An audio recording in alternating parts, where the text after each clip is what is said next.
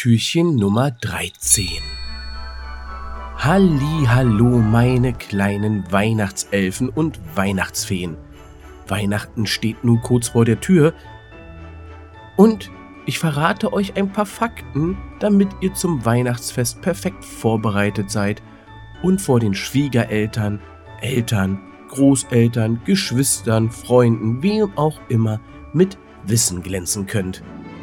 Denn wusstet ihr, dass 1993 die Barbie Liberation Organization in Amerika in der Vorweihnachtszeit die Sprachprogramme von hunderten Teen Talk Barbies und G.I. Joes Figuren vertauscht haben?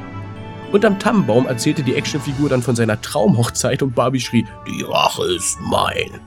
Naja, ob das den Kindern so gefallen hat, wir wissen es nicht.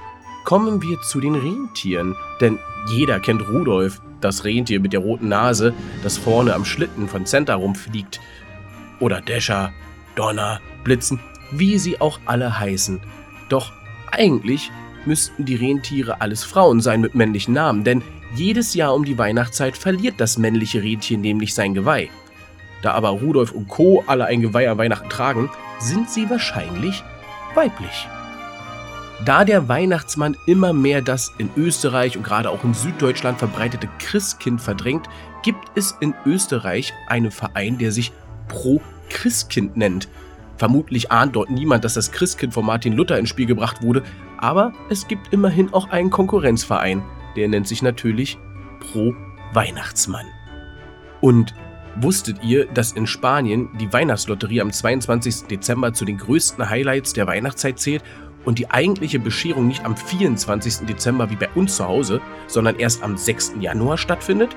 Am Heiligabend trifft man sich zwar mit der Familie zu einem gemeinsamen Festessen, doch die Geschenke werden erst am Tag der Heiligen Drei Könige verteilt.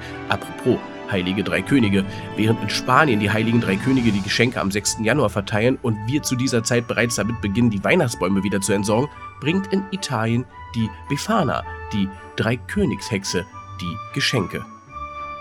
Wusstet ihr übrigens, dass die Amerikanerin Erin Lavoie im Jahr 2008 in nur zwei Minuten satte 27 Weihnachtsbäume gefällt hat? Damit hat sie natürlich den Rekord im Guinness Buch der Rekorde inne. Aber wie viele Bäume schafft ihr eigentlich in zwei Minuten zu fällen? Schreib's uns. Info at Und was darf zu Weihnachten dann nicht fehlen? Lebkuchen. Und wusstest du, dass der längste Lebkuchen der Welt 1052,3 Meter lang war?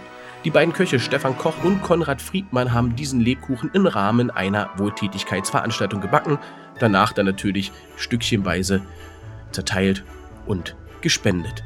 Tolle Aktion. In diesem Sinne ein frohes Fest.